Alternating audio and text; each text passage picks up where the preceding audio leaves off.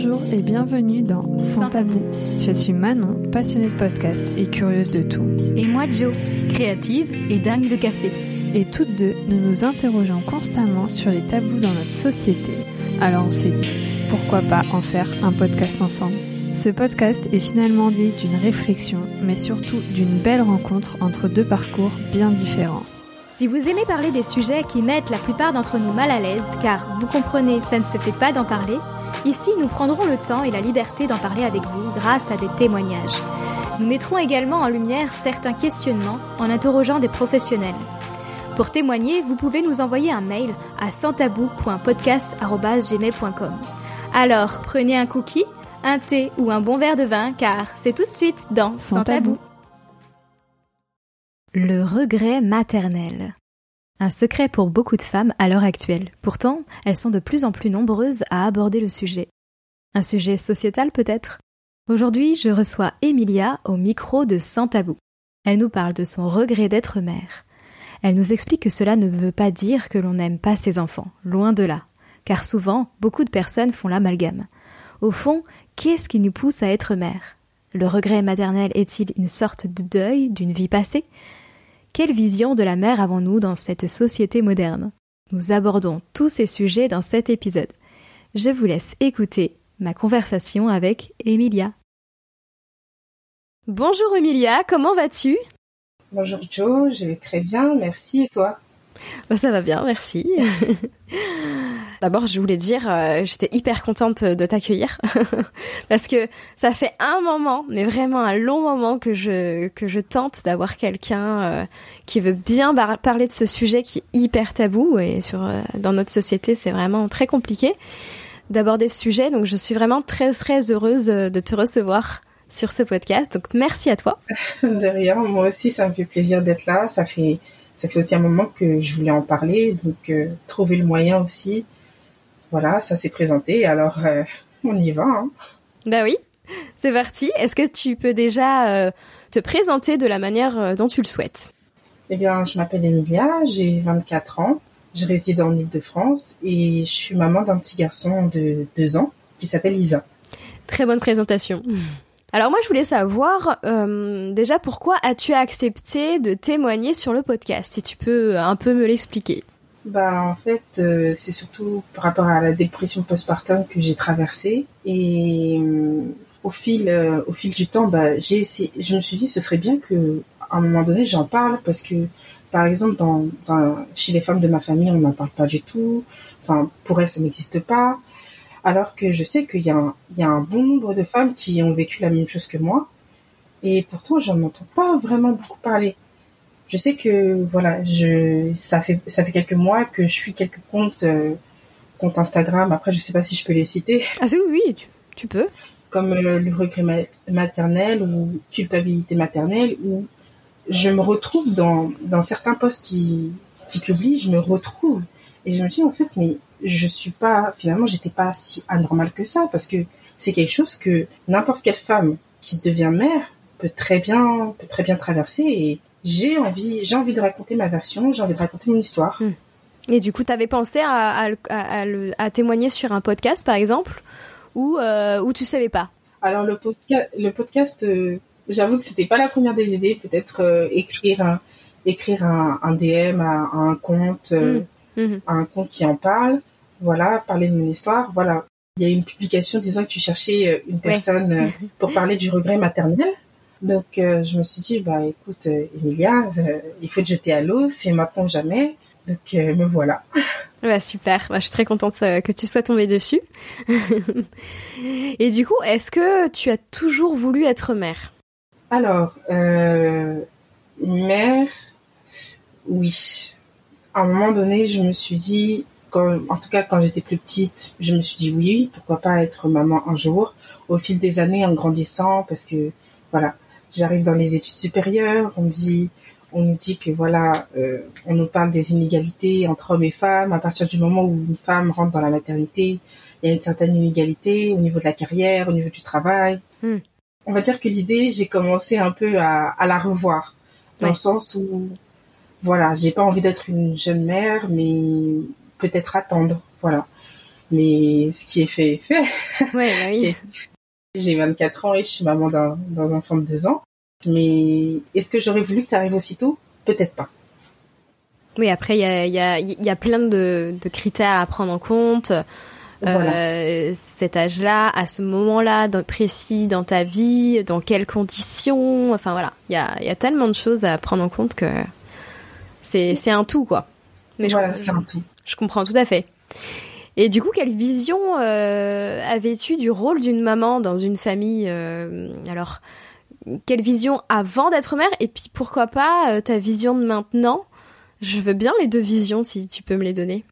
Alors la vision de maintenant, c'est pour moi, je la voyais un peu comme ma mère dans le sens où quand j'étais petite, je la voyais comme ma mère, c'est-à-dire c'est une femme qui a eu quatre enfants, qui est très forte, qui arrive pratiquement à presque tout anticiper, que soit les problèmes, pour les solutions également. Mais une fois que moi je suis devenue mère, ça a été une autre histoire. Là, j'ai compris que c'est un sacrifice, c'est quand même un sacrifice parce qu'on ne dit pas assez. C'est un sacrifice de soi-même. J'ai dû prendre sur moi beaucoup, beaucoup trop de fois. J'ai aussi fait le sacrifice de mon corps parce que on voit devant le miroir qu'on change. C'était un bouleversement et ça, c'est pas quelque chose que je que je savais. C'est pas quelque chose à laquelle on m'a préparé. Par exemple, je sais que ma mère, quand je suis tombée enceinte, elle m'a accompagnée, mais elle m'a pas parlé de tout ça. Elle m'a pas parlé de ses problèmes ou autres. Elle m'a juste dit sois forte, tu vas voir le temps va passer, mais c'était très compliqué. Ouais, on parle, on parle pas de ces changements, euh, que ça soit physique et hormonaux d'ailleurs. hein. Enfin, a- Voilà. Et il n'y a pas que le changement que pour la femme, il y a aussi le changement, par exemple, euh, c'était pour mon couple avec mon ex. Voilà, on est passé d'un d'un gelé petit couple à un couple de parents. Et ça aussi, c'est un bouleversement parce qu'il faut aussi faire la part des choses. Et j'ai compris que une fois qu'on est entré dans la maternité, c'est, il faut faire beaucoup, beaucoup de compromis. Plus que quand on est en couple ou autre et euh, quand on est quand on est célibataire ou autre. Donc euh, c'est assez, c'était assez compliqué. Et nous, par exemple, avec euh, mon ex, on a traversé le baby clash. Oui. Qu'est-ce que c'est? Le baby clash, c'est la période post-parentale où au moment le bébé arrive et voilà, le couple, le couple a du mal à, retrouver ses repères ou, à, ou à trouver des nouveaux repères. Pour nous, ça a été la séparation. En fait, la vision que j'avais avant et la vision que j'ai maintenant, c'est sont, les deux visions sont très différentes. Ouais, c'est ce que je me suis dit. Honnêtement, c'est quelque chose, par exemple, j'aurais bien voulu en entendre parler quand je prenais des cours, euh, enfin la préparation prénatale. J'aurais voulu qu'on m'en parle parce que j'étais pas, j'étais pas prête, tout simplement. Les cours de préparation à l'accouchement, c'est ça que tu... Voilà. Ouais, attends, on t'en a pas parlé? Non, pas du tout. D'accord. Enfin, t'étais suivie par euh, une gynécologue ou une sage-femme ou un Une sage... J'étais suivie par une sage-femme. Ouais. J'avais aussi euh, une gynécologue à côté. Et ils t'en ont pas parlé? Ils m'en ont pas parlé. C'est seulement quand je suis arrivée, par exemple, le rendez-vous du dixième jour, le pédiatre me regarde droit dans les yeux et me dit comment vous vous sentez? Et à ce moment-là, j'ai pas osé lui dire la vérité. J'ai compris sa question, Ouais. mais j'ai pas osé lui dire la vérité parce que je me suis dit je veux pas être ingrate. Je veux dire que tout se passe bien et on verra par la suite. Ok. Ouais, c'est quand même... euh, C'est quand même hard que qu'on t'ait qu'on t'ait pas donné ces, ces infos hyper importantes. quoi. Et est-ce que tu, tu peux aussi me donner la vision du rôle du, du papa, d'un papa, en général? Ta vision à toi, bien sûr. Ma vision, moi, c'est quelqu'un, voilà, c'est un partenaire, pas seulement pour le couple, mais c'est un partenaire dans la vie qui, on- je peux pas dire qui aide, mais qui participe, qui fait sa part. Ouais. Et ça, c'est quelque chose que, voilà, j'ai, le, le papa de mon fils a, a mis du temps à comprendre tout ça, parce qu'il a fallu beaucoup de discussions entre lui et moi sur ce sujet-là pour qu'il comprenne que, voilà, il faut faire, il, il faut que, voilà, je peux pas tout faire toute seule, j'ai beaucoup trop de poids sur les épaules, je t'en parle, parce que je, comme tu es son papa, tu dois participer aussi. C'est tout à fait normal. Ouais, c'est un peu euh, le problème de plein de, de couples euh, encore aujourd'hui, malheureusement. du coup, cette fois-ci, euh, je veux bien ta vision de la famille. En globalité, du coup, euh, la famille. Pour toi, qu'est-ce que c'est? Bah, ma vision de la famille, c'est par exemple la vision que j'ai, c'est-à-dire qu'on est un seul ou deux parents. En tout cas, moi, ce que je vois dans- pour ma famille, c'est un modèle. Mhm. C'est un modèle pour un enfant. C'est quelqu'un qui va le guider, qui va l'aider, qui va le soutenir. Maintenant, que soit, que soit papa, maman, tuteur, tutrice ou autre, tant que ce modèle peut accompagner l'enfant dans son, dans son parcours, bah, pour moi, c'est un parent. Peu importe les, les liens du sang ou autre. C'est ça que je vois. Pour moi, c'est ça. Hmm. Une très belle vision, je trouve. Est-ce que tu peux nous raconter comment, dans quelles conditions tu es euh, tombée enceinte? Est-ce que tu peux un peu nous raconter comment ça s'est passé? Avec euh, mon ex, on s'est rencontrés vers 2018, 2018. Tout va bien, c'est l'amour fou, c'est voilà, c'est les les débuts passionnés. On s'entend bien. Arrive un moment où voilà, moi j'arrive en fin de presque en fin de mes années d'études, il faut que j'entre, faut que je décide entre l'année sabbatique ou l'école de commerce. On parle aussi de notre avenir en commun, comment il le voit aussi. Est-ce qu'il sentirait aussi de, de me suivre? Parce que je sais que voilà, lui, il envisage, il envisage pas une relation à distance. Au moment où je tombe enceinte, j'ai, je venais de finir tout ce qui était entretien pour les écoles, donc euh, j'avais voyagé un peu partout en France. Mais je l'ai pas su tout de suite. Je l'ai su, on va dire, euh, deux mois et demi après. Mais au moment où j'ai appris, ça a été un vrai choc parce que je l'ai, pour moi, je me suis dit, ça ne peut pas être possible. Là, c'est pas le moment. Ça, c'est vraiment pas le moment. C'est quand tu rentrais en l'école, à l'école? Non, juste avant, juste, juste avant. Ah oui. Donc euh, pour moi, c'était absolument pas le moment. Je me suis posé des questions comment je vais faire avec l'école? Est-ce qu'il faut que je les prévienne? En tout cas, mon ex, il était prêt. Le papa était prêt, lui. On avait deux visions de comment ça allait se passer. Lui était prêt à, à accueillir un enfant, mais moi, j'étais, j'étais plus sceptique. Et au fil de nos conversations, il a réussi à me convaincre et j'ai poursuivi ma grossesse, mais ça n'a pas été, ça a pas été tout rose. Oui. Est-ce que du coup, euh, tu, as pensé à l'avortement à l'époque? Oui, j'y ai pensé. Je suis allée dans la clinique, mais j'ai pas réussi. Je sais pas. Ah, t'as été jusque dans la clinique et puis après t'es partie? Voilà. D'accord. J'ai informé l'infirmière que voilà, je changeais d'avis. On a eu une conversation qui a été, elle a été vraiment bienveillante. Mhm. Voilà, je suis retournée chez moi et il a fallu l'annoncer que j'étais enceinte, que finalement je n'allais pas à l'école de commerce, que voilà j'allais travailler un peu, que je reprendrais mes études en tout cas plus tard, mhm. parce que je me voyais pas en fait euh, faire le parcours, euh, le même parcours à la fois en fait simultanément. C'est assez, c'est assez compliqué. Après de son côté le papa m'a aussi soutenu, mais voilà c'était pas c'était pas tout rose parce que je comprenais que à ce moment-là, quand je prends cette décision de ne pas avorter, je change complètement de voie. Ouais. Parce que la voie typique que je me voyais faire, finalement, en fait, euh, je me dis que je vais avoir, ben, je me dis à ce moment-là que je vais avoir un obstacle en plus. C'est ça surtout. Et une épreuve en plus. Donc, euh, il faut que j'essaie de composer d'abord avec euh, avec cet enfant qui va venir. Et puis après, je verrai comment je pourrais me débrouiller, me réorganiser et concilier la vie de, de maman qui travaille et qui étudie également. Hmm. C'est ça surtout. Ouais, donc du coup, t'avais pas encore commencé l'école, donc t'as même pas du tout euh, commencé l'école à ce moment-là, quoi. C'est ça? Voilà, c'est hmm. ça. Et hum, qu'est-ce que t'as ressenti à ce moment-là? Tu, Est-ce que tu t'es euh, senti un peu frustré ou pas du tout? Enfin, tu avais un mélange de sentiments, tu t'es senti perdu, je sais pas. C'est comment tu te sentais? Alors déjà, je me suis sentie très triste par rapport à moi parce que c'est quelque chose pour lequel euh, voilà, j'ai fait deux années de classe préparatoire, j'ai travaillé d'arrache-pied, j'arrive et là cette nouvelle tombe, je dois réorganiser toute ma vie, faut le dire.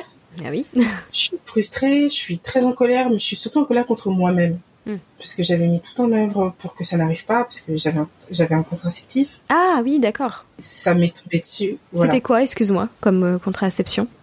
Un implant. Un implant, ok. J'ai été très frustrée, mais j'ai aussi été malheureuse parce que, pas malheureuse juste pour moi, mais aussi par exemple pour mes parents parce que j'étais, je suis leur première fille, je devais continuer mes études le plus loin possible, mon père m'encourageait, ma mère également. Comme je suis l'aînée, je devais, on va dire, montrer l'exemple.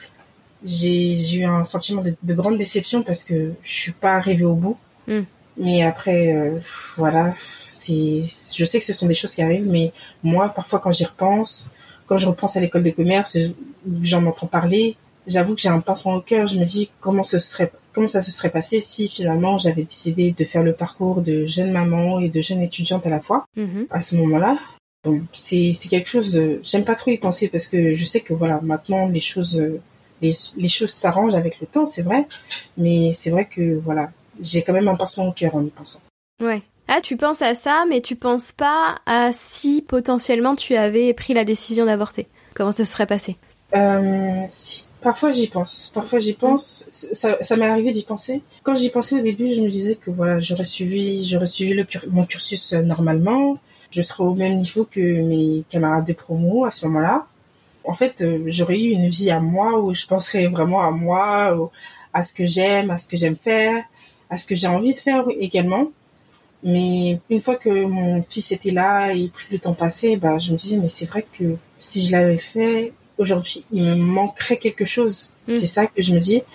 Je peux pas dire que c'est quelque chose que, voilà, toutes les jeunes femmes vont penser à ça, c'est-à-dire, euh, comment serait ma vie si j'avais avorté ou autre. Je sais que, voilà, certaines, certaines ont pris cette décision qui est, qui est quand même assez dure. Je les respecte pour ça, je le comprends tout à fait. Que voilà, on ne soit pas en mesure d'accueillir un enfant moi, personnellement, j'étais pas prête. J'ai dû me préparer au, fil des jours. Aujourd'hui, j'en suis là. Ça a été un long parcours et j'en suis contente, mais je respecte aussi le choix de ces femmes qui choisissent aussi d'avoir leur vie à elles plutôt que mm. cette vie de sacrifice qui les attend si elles décident d'avoir un enfant. Mm. Oui, mais de toute façon, c'est un, un, choix très très dur à faire. Hein. C'est pas, on prend pas ça voilà. c'est clair que c'est un avortement, ça se fait pas comme ça, hein, ça c'est sûr. Hein, c'est sûr. c'est très compliqué à prendre comme décision. Oui. Est-ce que tu peux nous dire euh, comment s'est passé ton accouchement? Alors, euh, mon accouchement, soit la grossesse euh, au niveau de la santé s'est bien passé, mais mon accouchement, lui, a été difficile parce que on arrive en mi-mars, mi-mars 2020. C'est le moment où, voilà, il y a le premier confinement, oui, c'est vrai. C'est la psychose. J'arrive euh, deux jours avant, je contracte le Covid. Ah, avant ton accouchement? Voilà. Ah oui, ah oui, c'est pas de bol ça. je contracte le Covid, pas vraiment pas de chance et pourtant j'étais j'ai toujours fait attention, j'ai pas attendu qui j'ai pas attendu d'entendre parler du Covid à la télé pour euh, utiliser par exemple le gel hydroalcoolique et là j'attrape le Covid. C'est pas de bol. ça m'a, ça m'a vraiment énervé. Hmm. Donc, euh, quand j'arrive à la maternité, euh, je les préviens. Là, tout de suite, on me met en isolement. Ouais, bah oui. On me met dans une salle de travail. Il y a une aide-soignante, la sage-femme, euh, la gynéco également qui sont là. Elles doivent changer d'équipement à chaque fois. Et à ce moment-là, c'était très compliqué aussi pour le personnel médical parce qu'il y avait une rupture, enfin, il y avait une pénurie d'équipements, de masques, il y avait une pénurie de tout donc elle pouvait pas venir à chaque fois. L'accouchement a été a été long et à la fin au, à la fin du travail j'ai eu très peur parce que j'ai eu une fièvre et je me suis évanouie. Mais bah tu m'étonnes entre l'accouchement et le Covid. Euh, en plus c'était le premier variant donc. Euh, voilà, je me suis là vraiment j'ai eu une grosse frayeur. Euh, une fois que j'arrive dans ma chambre, la sage-femme m'a dit on a vraiment cru qu'on allait perdre, mais tout va bien à ce moment-là, je comprends que voilà, je suis passée, je suis passée très près d'un de quelque chose de vraiment dramatique, mhm. pas que pour moi, mais aussi pour mon pour mon enfant. À la maternité, je suis mise encore en isolement. Excuse-moi. Euh, ah, je suis mise encore en isolement. Je suis désolée, ça va? Ça va. je suis mise encore en isolement et euh, tout se passe bien, enfin bien dans le sens où j'ai quelques règles à respecter. Je dois dormir avec le masque. Dans ma chambre, je suis avec le masque quand je mange, quand c'est l'heure par exemple du déjeuner ou du dîner, je dois éloigner mon fils de moi. Ah oui. Parce que on ne sait pas s'il a le Covid ou non. Donc je dois l'éloigner de moi pendant que je mange. Quand je suis avec lui, je dois mettre le masque, le gel hydroalcoolique. Enfin, c'est, c'est très compliqué. S'ensuit, avec ça, j'ai aussi la, la douleur dans le dos à cause de la péridurale. Hmm. Voilà, j'ai, j'ai du mal à marcher, j'ai, d'un coup, en fait, il y a tout ce stress qui arrive parce que j'ai mal partout, je suis fatiguée. Et puis tu es un peu seule, non, du coup, vu qu'il y a le Covid, que tu as le Covid, les aides-soignantes et tout sont un peu bah, pas très près de toi, on va dire. Et puis ton, ton homme de l'époque, enfin ton ex, euh, il a pas le droit de t'approcher, c'est ça? C'est ça. Il m'a accompagnée en salle de travail. J'ai alerté sur le fait que j'étais j'étais positif au Covid sans aucun doute on l'a fait partir, on l'a fait sortir. Donc ça fait que j'ai accouché toute seule. Oh, ah, c'est vraiment pas de chance, quoi. Oui. et il n'a pas eu le droit de m'approcher jusqu'à que jusqu'à ma sortie d'hôpital. Ok. Donc vraiment, on a mis tous les moyens à disposition pour euh, pour éviter que voilà, il soit, il contracte aussi le, la Covid. Mhm. Mais en soi, au niveau de la maternité, euh, les sages-femmes, les aides-soignantes, elles ont été très bienveillantes. Ouais. Ah bah c'est bien ça déjà. Parce que je suis arrivée, en fait, j'apprends que je suis la première maman Covid. ah oui. Médaille. C'est ça. Elles se sont occupées de mon fils quand il y avait besoin, quand je le pouvais pas également, parce que j'enchaîne aussi les fièvres, les mal de gorge également à la maternité, mais en soi tout se passe bien. Tout se passait bien. En fait, pour moi, quand je, prends, je pense à cette euh, à cette partie-là, c'est un peu, on dirait, que pour moi, c'était comme un rêve éveillé parce que vraiment la, la bienveillance des, du personnel médical, je m'en souviendrai toujours et c'est quelque chose que voilà, je souhaite à, à chaque femme qui passe par là. Et tu as tu as accouché dans quel hôpital si je- ou clinique Je ne sais pas? Euh, j'ai accouché dans une clinique, euh, à la clinique de Melun. En soi, quand j'y repense, honnêtement, ça a été une bonne période où, voilà, on m'a aidé, on m'a montré comment allaiter mon enfant, comment lui donner le bain. On m'a expliqué sur le fait que, voilà, il va manger toutes les trois heures. Enfin, on m'a expliqué tout ça. Et c'était toujours dans la bienveillance. Donc, euh, moi, c'est quelque chose que, voilà, qui m'a marqué, qui m'a, qui m'a beaucoup plu et que, et honnêtement, je le souhaite à chaque femme qui passe par là de connaître la bienveillance du, du personnel hospitalier, du personnel médical, dans ces moments qui sont des, des grands moments de bouleversement, en fait, dans la Ah vie. C'est sûr que déjà, ne serait-ce qu'un accouchement, euh, c'est un gros bouleversement pour, euh, pour une femme, pour une famille aussi, mais encore plus pour une femme. Alors plus là, avec le Covid, ça, ça a encore plus en- enclenché les choses, quoi. Voilà, c'est exactement ça.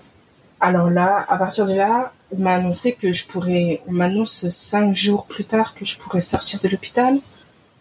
Je me sens pas soulagée parce que je me dis comment ça va être dehors, comment ça va être euh, par mes propres moyens? Et là, c'est un, un gros stress. Euh, là, j'ai eu j'ai eu une angoisse.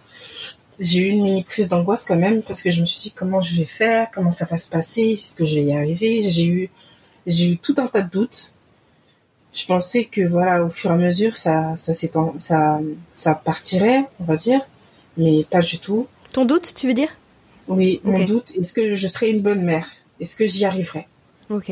Euh, À partir de là, euh, ma ma mère vient me chercher, elle me raccompagne. C'était au bout combien de temps? Parce que comme t'avais le Covid, je sais pas combien de temps t'as été isolée.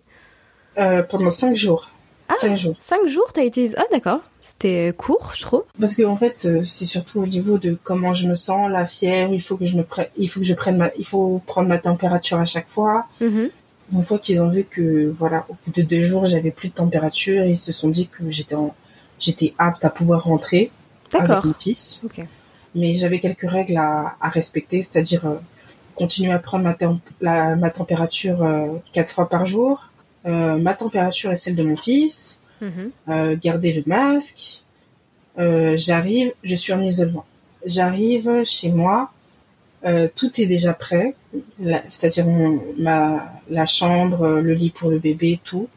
Je suis en isolement total. Je ne peux pas sortir de la chambre.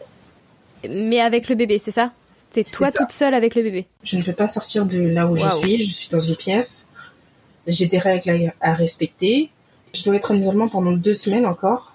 Et pour mon fils, euh, par exemple, euh, c'était aussi deux semaines, mais par exemple, la surveillance euh, par rapport à la température, ça, ça a duré jusqu'à ces un mois. Ah oui, c'est c'est lourd quand même. Oui, c'est assez lourd. Parce que du coup, t'étais toute seule à t'occuper pendant, enfin, au moins deux semaines de lui, c'est ça? C'est ça. Oh là là. Le papa, quand il vient, par exemple, il a une combinaison. On a réussi à... Parce que ma mère travaillait aussi en, en maison de retraite, donc elle, elle prenait un peu de son matériel et elle a réussi à, à obtenir quelques combinaisons pour le papa, pour qu'il vienne voir son fils, pour qu'il le porte dans ses bras, mais ça a été très compliqué. Ouais. Arrivé à la maison aussi, le doute que j'avais, l'angoisse que j'avais sur le fait, la question est-ce que je serai une bonne mère, s'est intensifié. J'arrive, j'arrive chez moi et je me mets à pleurer. Pleurer de doute ou c'est un tout peut-être? C'est un tout. Hmm. Parce que je, c'est un tout parce que je sais que ça va pas être facile, parce que j'ai encore mes doutes. Est-ce que j'ai pris la bonne décision? Il y avait beaucoup, beaucoup de choses auxquelles penser et j'ai finalement j'ai j'ai implosé, j'ai pleuré, j'ai pleuré un bon coup. Puis après, bah, je me suis mise à la tâche. Je me suis dit bon, on va voir comment ça se passe.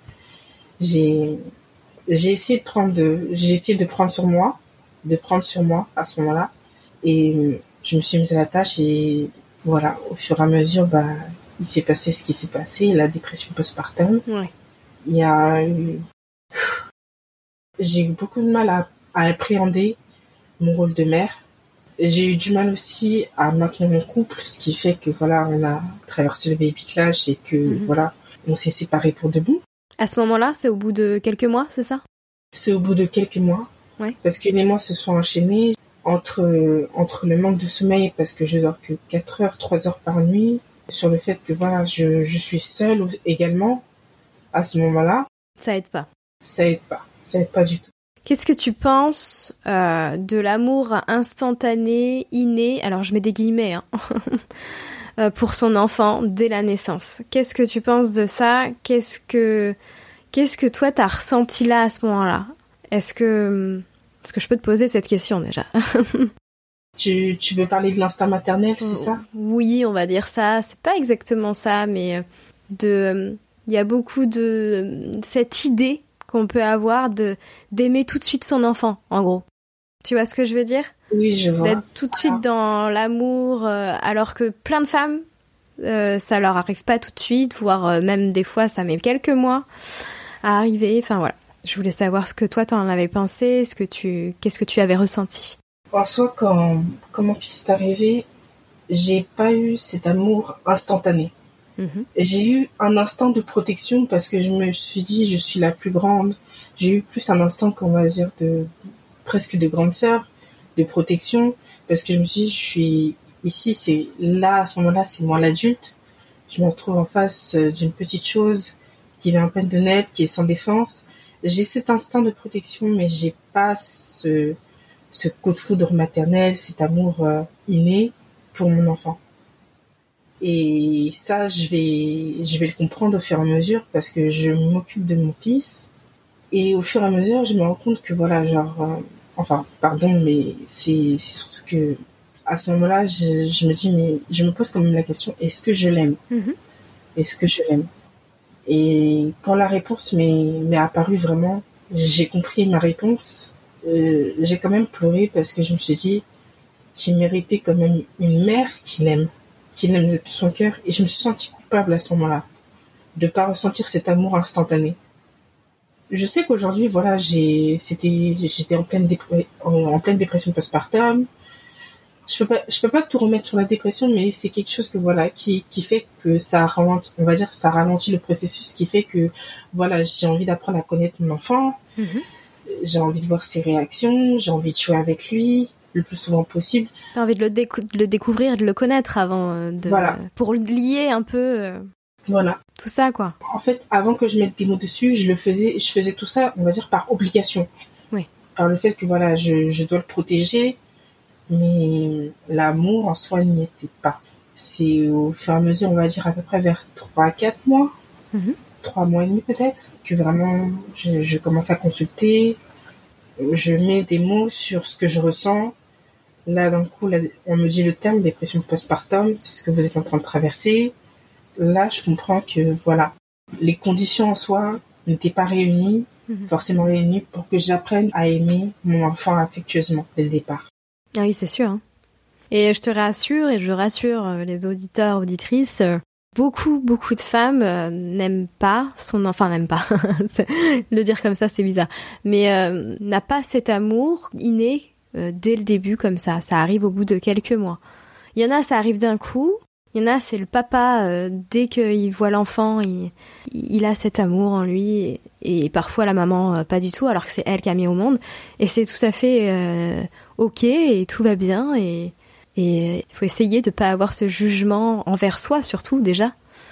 Et, et c'est génial que tu puisses le dire, que tu puisses montrer que. Parce Que, que c'est voilà. c'est ce qui s'est passé et c'est son papa en fait qui a eu ce, ce coup de foudre instantané pour Ah son voilà. fils. Voilà. Donc euh, là, on a une différence euh, au niveau du comportement. Lui qui, qui vient dans les rares moments où il est très affectueux, Mm. il veut passer le plus de temps avec son fils. Moi qui suis là, qui m'en occupe euh, continuellement, je, je le fais par obligation, mais pas par amour. Ouais. Et c'est ça aussi qui m'a fait du mal. Je me suis dit, pourquoi lui y arrive et pas moi il y a beaucoup de questions euh, qui se bousculent dans ta tête. euh, et c'est normal. En plus, euh, le postpartum, c'est, beaucoup de ça aussi. hein. Beaucoup de remises en question. euh, c'est très compliqué. Il faut être aidé à ce moment-là. hein. Bah, en fait, je me suis pas fait aider dès le départ, mais c'est arrivé à un certain point où j'ai complètement implosé. J'avais une amie qui m'a conseillé d'aller consulter. Ça a été une décision difficile à prendre parce que je me suis dit, voilà, j'ai la seule fois où vraiment j'ai vu un professionnel, euh, un psychologue, c'est pendant mes années de prépa où j'avais quand même des crises d'angoisse. euh, Est-ce que je vais y arriver? Parce que la charge de travail était dure. Mhm. Et là, je vais, je vais retourner voir un psychologue, mais pour une raison différente, pour une raison que je ne comprends pas. Je, je comprends pas ce qui m'arrive. Quand je vais la voir, je lui dis, je devrais être dans une période où je devrais en profiter, où je devrais être heureuse, mais j'y arrive pas. Je n'y arrive pas du tout. J'arrive pas à saisir ce bonheur, j'arrive pas, j'arrive même pas à voir ce bonheur, en fait, qui est sous mes yeux. J'arrive pas à le créer. Je me demande si, si j'y arriverai au fil des séances, au bout de, au bout de deux, trois séances, elle me dit le mot dépression postpartum. Mhm. Et là, je me pose mille et une questions. Donc, vous êtes en train de me dire que le fait que je n'arrive pas à aimer mon enfant, c'est parce que là, je suis en train de traverser une dépression postpartum. Elle me fait oui. Mais elle me rassure sur le fait que voilà, c'est pas quelque chose d'anormal, c'est quelque chose euh, qui arrive à toutes les femmes, à, n'importe quelle femme qui, qui a la possibilité d'être maman, qui devient mère. Et là, d'un coup, je comprends que je suis pas, je suis pas normale, je suis pas atypique. C'est quelque chose qui peut arriver à n'importe quelle femme. Et là, j'ai quand même été rassurée.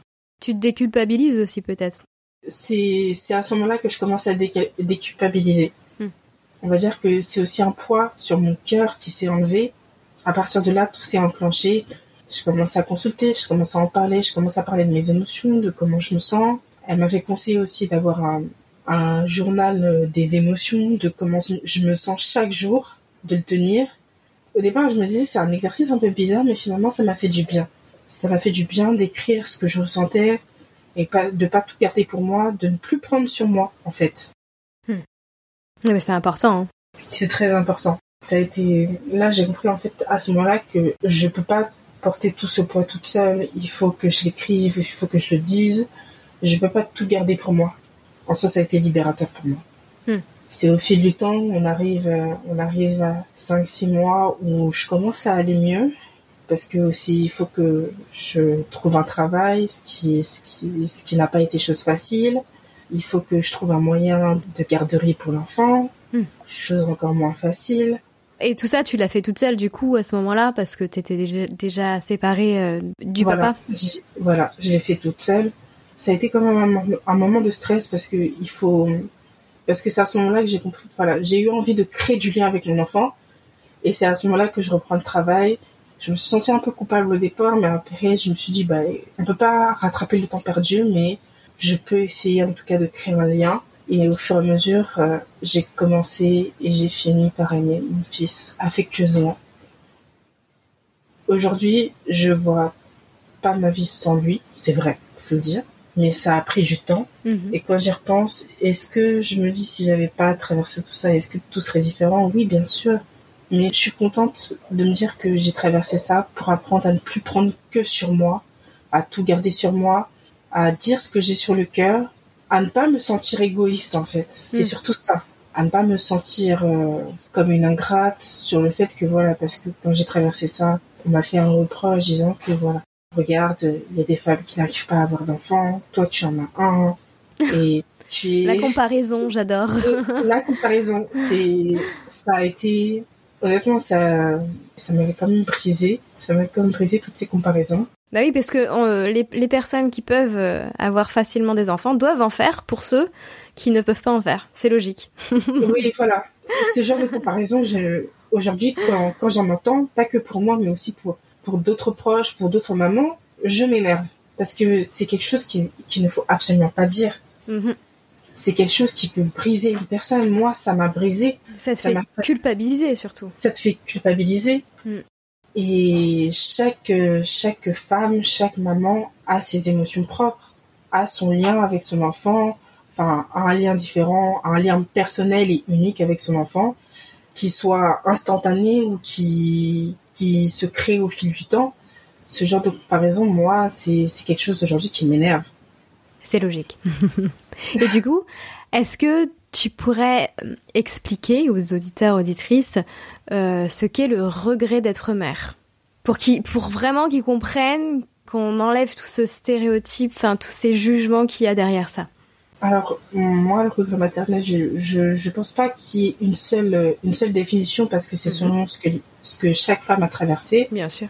Je, je me rends compte qu'aujourd'hui, je suis maman. Aujourd'hui, à l'heure d'aujourd'hui où je parle, ça a été dur, mais je suis contente. Je suis contente d'avoir mon fils auprès de moi. Mais cette vie de maman, je l'imaginais pas comme ça. J'imaginais pas pleine de compromis, de sacrifices sur le fait qu'il faut toujours prendre sur soi, qu'il faut jamais se montrer égoïste. On ne dit pas les, qu'on, même si on a des pensées négatives, on a des sombres pensées, on ne doit pas les exprimer. Pour moi, le regret maternel, c'est surtout sur le fait que cette vie de maman où vraiment c'est que du sacrifice, on ne, on n'exprime aucun regret. On n'a aucun regret. Oui, c'est ça. Ça, c'est- quelque chose que voilà, sur lequel, pour moi, je, je peux expliquer le regret maternel de cette manière-là. En tout cas, pour ma définition propre. Pour ton ressenti à toi. Voilà. Le regret maternel, c'est aussi sur le fait que Bah, que tu n'aies plus la vie euh, d'avant, en je, fait. je n'ai plus la vie d'avant et je le remarque parce que quand je vois mes amis sortir, Hmm. Certains me l'ont proposé, prendre un verre, sortir un soir au restaurant ou autre. Désolée, je peux pas, j'ai j'ai mon fils à garder, Hmm. personne peut personne peut m'aider sur ce moment-là. En fait, cette vie de maman, on va dire que ça ça m'a aussi isolée de mon de mon cercle d'amis, ça m'a enfermée dans une bulle Mhm. et j'ai, et au fil du temps, en fait, il, il fallait que je compose aussi avec cette bulle sur le fait que voilà, j'ai plus la même vie qu'avant. Je dois à chaque fois euh, m'organiser. euh, je dois trouver des solutions. Pour moi, c'est ça, c'est le fait que voilà, on laisse euh, la vie qu'on connaissait pour une autre qui est pleine d'incertitudes, qui est pleine d'inconvénients. C'est, c'est quelque chose que voilà, moi, je, j'ai regretté, que je regrette encore aujourd'hui comme je dis, ça m'a isolée, ça m'a aussi, euh, je pourrais pas dire freiné, mais dans ce sens-là, quoi. On va Au, dire niveau- que au niveau des études, tu veux dire? Pas qu'au niveau des études, au niveau aussi de ma vie, Ouais. parce que au-delà des études, j'avais aussi, j'avais aussi envie de voyager, Ah oui, oui, oui, bah oui. j'avais envie de faire plein de choses, et je me suis freinée, je me suis stoppée d'un coup, et il a fallu que je reprenne tout ça petit à petit. Alors que je suis quelqu'un, voilà, qui est, qui est assez curieuse de la vie, j'ai envie de, pourtant j'avais envie de tout essayer. Quand j'étais dans mes études, au début de mes études, j'ai, j'ai voulu essayer de le saut en parachute ou autre, ou diverses, diverses activités. Et j'ai dû me freiner. J'ai dû composer avec cette bulle, cette bulle qui m'a enfermée dans cette, dans cette vie de maman. Clairement, bah, la vie que j'avais, bah, elle n'existe plus. Mm. Je dois m'en construire une autre et je dois composer avec. C'est ce regret d'une autre vie. Voilà. Si on peut faire un petit résumé. euh, C'est exactement ça. Quand on repense à cette vie, on se dit que voilà, les difficultés que j'ai pu connaître sans être maman, en fait, euh, elles étaient, je peux pas dire qu'elles étaient moindres, mais voilà, j'aurais pu y arriver, alors qu'aujourd'hui, je, il faut que je réfléchisse, il faut que je trouve des solutions. Hmm. En fait, ma vie aujourd'hui tourne, je peux pas dire que tourne seulement autour de mon rôle de maman, parce que je suis aussi une femme, et je le reste, mais ça joue un grand rôle. Ouais, bah oui. Ça change tout. C'est exactement ça, ça change tout. Et quand est-ce que tu as compris, assumé que tu regrettais? Elle est compliquée cette question. Elle est compliquée, c'est vrai. À quel moment? À peu près, hein, plus ou moins. La vérité, je pense que c'est au moment où je suis rentrée chez moi après la maternité, Mhm. où je pense que j'ai eu ce, cette première phase de regret sur le fait, sur ma vie d'avant, sur la vie que j'avais avant d'être maman. Ce regret, je l'ai intériorisé. Oui. Et c'est seulement quand, quand j'ai compris ce que j'étais en train de traverser et ce que je traverse avec la dépression postpartum que ce regret, finalement, j'ai fini par l'exprimer sur le fait que je ne voyais pas la vie de maman comme ça, de, de cette façon-là.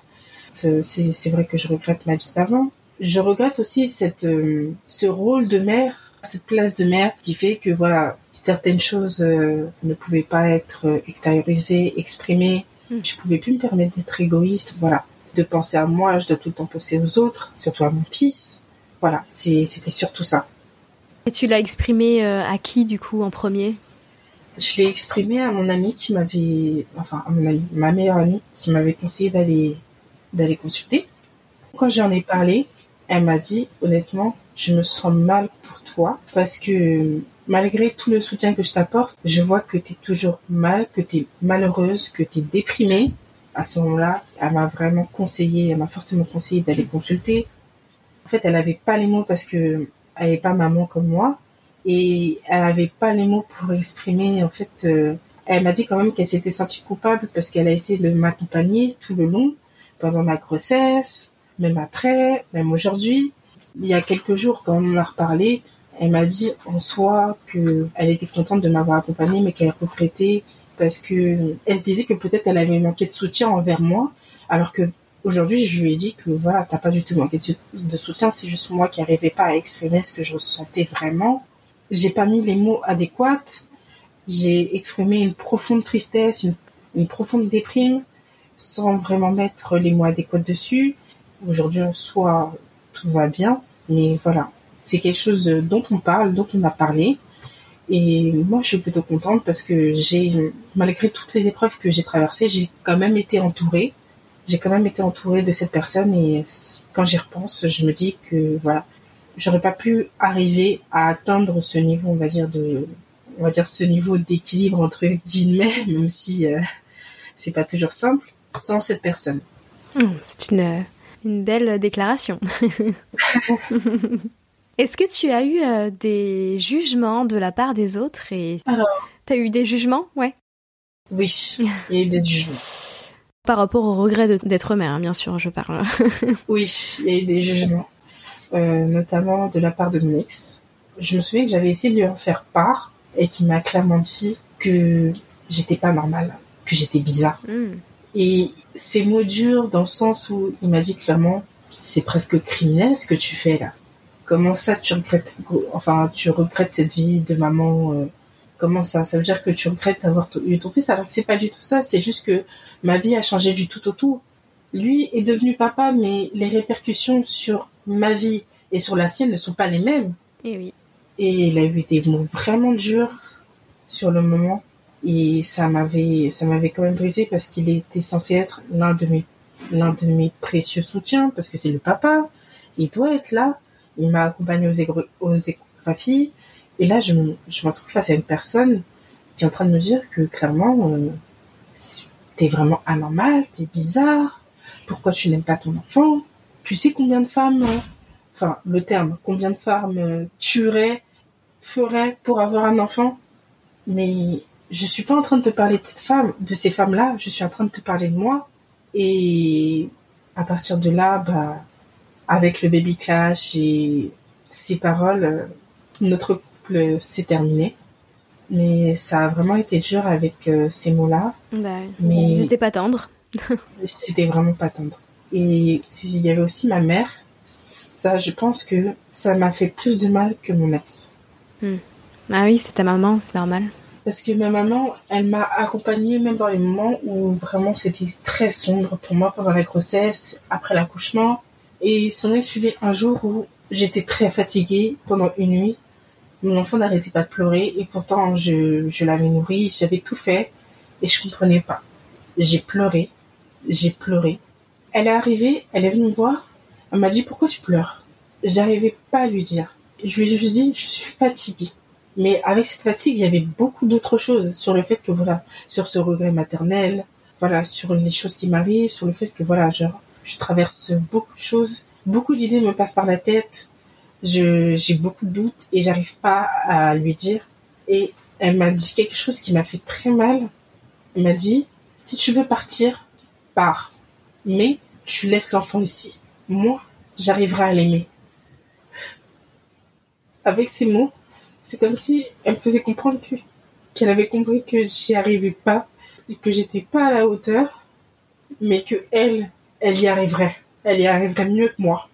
Elle y arriverait parce que voilà, elle, elle peut donner de l'amour, elle a aucun souci avec ça. Alors que moi, parce que ce n'était pas instantané, parce que j'étais fatiguée, parce que j'avais beaucoup de doutes, j'étais incapable d'aimer. Alors que c'était faux. Pour moi, c'était juste une question de temps. C'était aussi une question de d'expression des sentiments, de comment je me sentais. Et cette phrase, quand j'y repense, bah, ça me fait pleurer comme là. Bah oui, mais c'est très dur. Tu, tu en as reparlé avec euh, ta maman, du coup, de ça? J'en ai, reparlé. Mhm. Je lui dis, je lui dis clairement, ce que tu m'as dit ce jour-là, ça m'a fait très mal. Ça m'a fait très mal. J'avais une image de ma maman, voilà, qui est, qui est stricte, mais bienveillante. Et quand elle m'a balancé cette phrase en pleine figure, parce que c'est comme si pour moi j'avais pris une gifle, mhm. je lui dis clairement, je t'ai vu sous un nouveau visage et ça m'a brisé le cœur. Ça m'a vraiment fait mal parce que je considère que j'étais encore très jeune, enfin j'étais jeune à ce moment-là, au moment où je suis devenue mère. Elle était là, elle essayait de m'aider, mais à partir du moment où j'ai pas réussi à lui dire que j'ai seulement pu lui dire que j'étais fatiguée, mais j'ai pas réussi à lui dire plus mhm. que le fait, sur le fait que j'avais mes doutes, sur le fait que je n'y arrivais pas. Elle a eu cette expression qui aujourd'hui, je peux pas dire me hante, mais voilà, quand j'y repense, ça me met un énorme pincement au cœur. On en a reparlé. À partir de là, elle a compris que voilà, elle avait, elle avait mal agi. Elle avait dit quelque chose que voilà, elle ne pensait pas. Elle me l'a dit. Elle s'est excusée. Ouais, elle a regretté ses paroles. Elle a regretté ses paroles. Elle s'est vraiment excusée. Et à partir de là, on va dire que ma maman s'est ouverte à moi sur le fait que voilà, même elle, quand elle est, elle est devenue maman pour, euh, même pour la troisième, quatrième fois, la deuxième fois, même avec moi, ça a été dur. Qu'elle n'a jamais rien dit parce que ça se faisait pas dans notre famille. Ça se faisait pas avec les femmes de notre communauté. Elle s'est ouverte petit à petit à moi et j'ai compris que voilà, même ma maman avait traversé une, cette phase de doute, avait eu ce regret maternel également. Oui, c'est vrai que voilà, il y a des aspects de la vie de maman que voilà, elle n'aimait pas, mais elle a dû prendre sur elle pour nous élever, nous éduquer. Et à ce moment-là, quand elle s'ouvre à moi, j'ai ce sentiment de colère que j'avais contre elle s'est transformé, on va dire, en sympathie sur le fait que, voilà, là, je comprends les paroles de ma psychologue qui me dit que ce, cette phase que vous traversez, beaucoup de femmes l'ont traversée. Je comprends que la femme qui m'a élevée l'a également traversée, mais, oui. mais n'a jamais rien dit. Parce que c'est tabou. Parce que c'est, c'est clairement tabou. Là, je, le poids que j'avais sur mon cœur s'allège encore un peu plus. Je commence à petit à petit me, me débloquer. Je commence à déculpabiliser. Et je me dis que finalement, ce, ce bonheur, ce lien avec mon enfant, ce bonheur, je, finalement, je peux le saisir, je peux le créer. Honnêtement, ça m'a fait un bien fou. Aujourd'hui, je pense que si j'avais pas eu l'explication avec ma mère sur le fait que voilà, sur sa phrase assassine, si on n'avait pas discuté à ce moment-là, je pense que je serais pas là où j'en suis hmm. aujourd'hui. ça t'a fait euh, changer, quoi. Ça t'a fait réfléchir, rebondir. Comment euh, tu le vis aujourd'hui, tout ça? Comment tu te sens-tu aujourd'hui?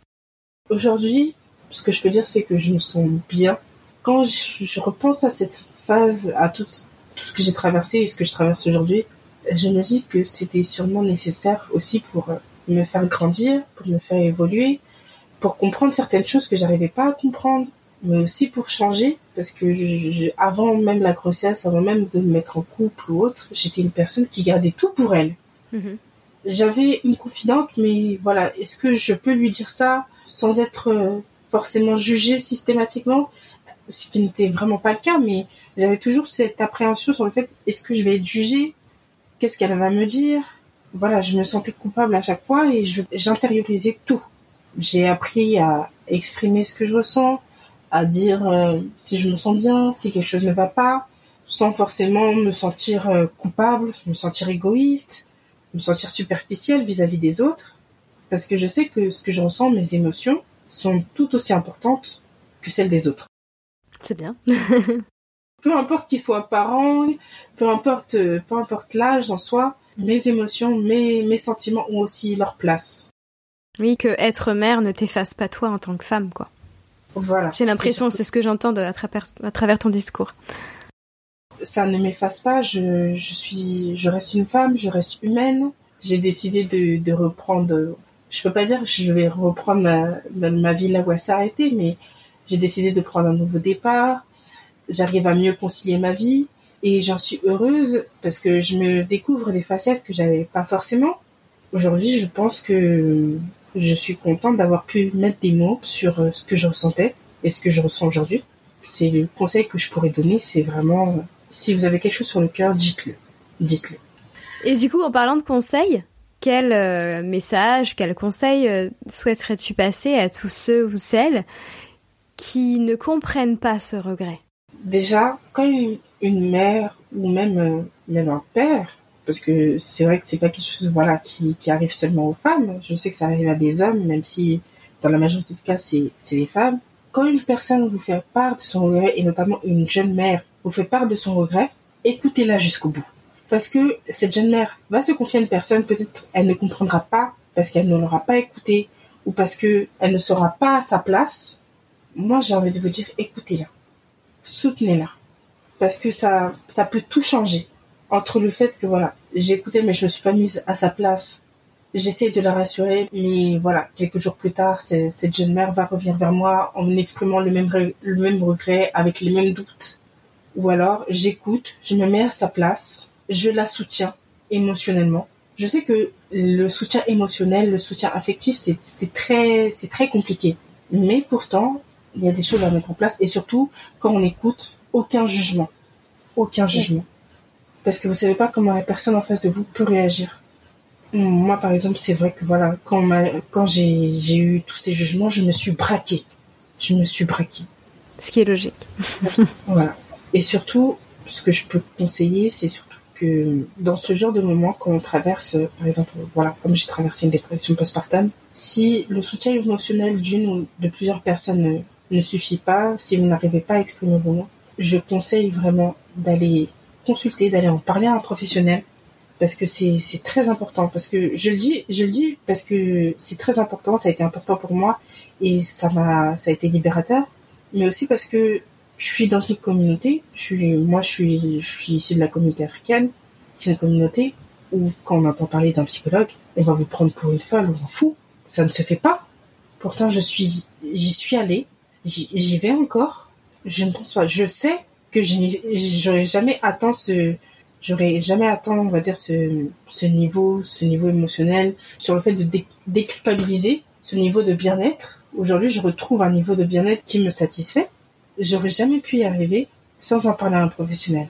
Et surtout, ne, il ne faut pas penser que vous êtes seul, mhm. que vous êtes anormal. C'est complètement faux. C'est faux. C'est bien, tu assumes bien là. Oui, c'est vraiment faux. Mm. Parce que vous savez pas s'il y a une tante ou une sœur ou, ou même une amie qui a vécu la même chose, qui n'a pas réussi à exprimer ce qu'elle ressentait. C'est complètement faux. Il y a beaucoup de femmes qui le traversent toutes n'ont pas peut-être euh, franchi cette étape d'aller consulter, d'aller en parler, d'exprimer tout ça, mais c'est ce que je conseille. C'est ce que je conseille fortement. J'ai pratiquement fini toutes mes questions. Il m'en reste une seule, mais qui est un peu à part. Donc, avant ça, est-ce que tu souhaitais euh, rajouter quelque chose que, enfin, une question, par exemple, que j'aurais omis euh, de poser Tu penses à quelque chose que tu voulais dire en particulier que j'ai pas pensé à dire? J'avais pensé à quelque chose, c'est vrai. Oui, dis-moi. En fait, en parlant du, regret maternel, faut aussi, faut aussi parler de, parce que là j'ai parlé de ma vie de maman, mais j'ai pas parlé de ma vie de, jeune femme en mhm. couple, par exemple, qui attend un enfant avec quelqu'un. Beaucoup de mamans prennent sur elles, jouent le rôle parfois des deux parents, parfois sont, sont seules, comme moi, comme moi je le suis. Mhm. En soi, si on a besoin d'aide, si on a besoin, voilà, si on a besoin d'aide à un moment ou un autre, il faut le demander. C'est surtout ça. Par exemple, aujourd'hui, moi, j'ai ma famille. J'ai aussi mon ex qui a décidé de revenir pour euh, jouer, enfin participer dans son rôle de père activement. Je sais que c'est pas le cas de toutes les femmes. Je sais cette solitude, le fait de, voilà, de jouer à un moment donné dans la vie euh, de son enfant le rôle de père et de mère. En soi, je dirais plus euh, faire participer. En fait, je peux pas dire faire participer, mais par exemple, au mieux le papa, si s'il est présent, au mieux quelqu'un d'autre, que ce soit le grand-père, la grand-mère, une tante ou autre, même une amie. Voilà, ne pas rester seul.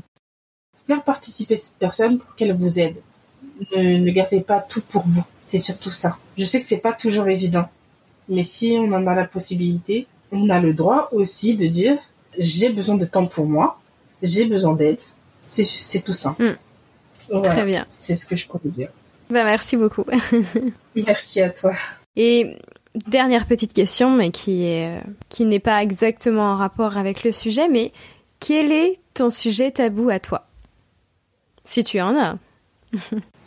En fait, il y a plusieurs sujets sur lesquels voilà, c'est, c'est encore un peu tabou. C'est par exemple le sujet de la charge mentale. Oui. Pour moi, c'est, quelque chose pour, pour lequel euh, on en entend parler petit à petit, on entend le terme, mais tout le monde ne le comprend Oui. pas. Par exemple, euh, moi, je sais que voilà, dans le couple que je formais avec euh, mon ex-partenaire, j'avais la charge contraceptive. Oui. On connaît bien sur Saint-Tabou. Donc c'était quelque chose qui me pesait.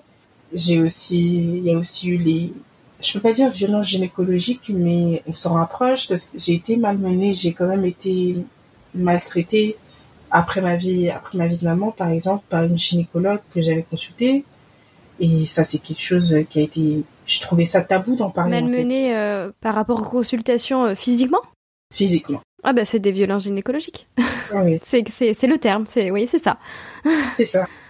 Après, le regret d'être mère, le regret maternel, c'était vraiment mon, tabou ultime bah, sur lequel euh, j'en ai parlé avec toi. J'en parle avec toi d'ailleurs à, à ce moment-là, que je traverse actuellement aussi. Mais je me sens mieux par rapport à ça parce que c'est pas un tabou. C'est plus un tabou en tout cas pour moi. Mm. Et je suis contente d'en parler. Ah c'est une bonne nouvelle. Bah, en tout cas, merci beaucoup d'avoir témoigné. Je suis vraiment très très contente de, de cet échange. J'espère que ça t'a plu. Merci également à toi, Joe. Je suis très contente. Ça faisait longtemps que je voulais en parler, ça faisait un petit moment et tu m'en as donné la possibilité, alors je te remercie. Merci à toi, vraiment. Et j'espère que voilà, mon histoire, mon témoignage aidera d'autres femmes à comprendre qu'elles ne sont pas seules. Oui, je pense vraiment que ça va pouvoir aider beaucoup, beaucoup, beaucoup, beaucoup de femmes. Enfin, je, dirais même beaucoup de parents, parce que ça peut être aussi le papa. Oui, aussi. Donc euh, voilà, je suis ravie. Donc euh, merci beaucoup. Et je te dis, bah, je te dis à très vite. À très vite également. Et voilà, cet épisode est terminé, j'en suis vraiment désolée. J'espère qu'il vous a plu et que le sujet du regret maternel est un peu moins tabou pour vous maintenant. Si vous avez des questions ou commentaires bienveillants à nous faire, n'hésitez pas à nous envoyer un message sur notre compte Instagram. En tout cas, merci d'avoir écouté l'épisode jusqu'au bout. Si vous aimez notre podcast, n'hésitez pas à nous mettre 5 étoiles sur votre plateforme d'écoute et de le partager le plus possible. Cela nous permettra de nous faire connaître et de pouvoir libérer les paroles. Retrouvez-nous sur notre site internet positivestudio sans e.com, sur Instagram at positivestudio toujours sans e, point podcasting, ou bien par mail à santabou, le chiffre 100, point podcast, arrobase gmail.com, si vous souhaitez témoigner ou tout simplement papoter avec Manon et moi. Je vous dis à très vite et surtout soyez sans tabou.